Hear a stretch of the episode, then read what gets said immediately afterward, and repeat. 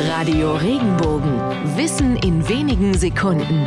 Alltagsfragen leicht erklärt. Warum stehen wir Schmiere, wenn wir aufpassen, ob jemand kommt? Ohne diese riskante Aufgabe wäre so manche Aktion in der Schule bestimmt aufgeflogen. Gut, dass jemand Schmiere stand. Mit fettigem oder öligem Zeug hat diese Schmiere allerdings nichts zu tun. Diese Redensart kommt aus dem Jiddischen. Hier bedeutet Schimro einfach Wache oder Bewachung. Wer also aufpasst und die ganze Sache bewacht, steht sprichwörtlich Schmiere.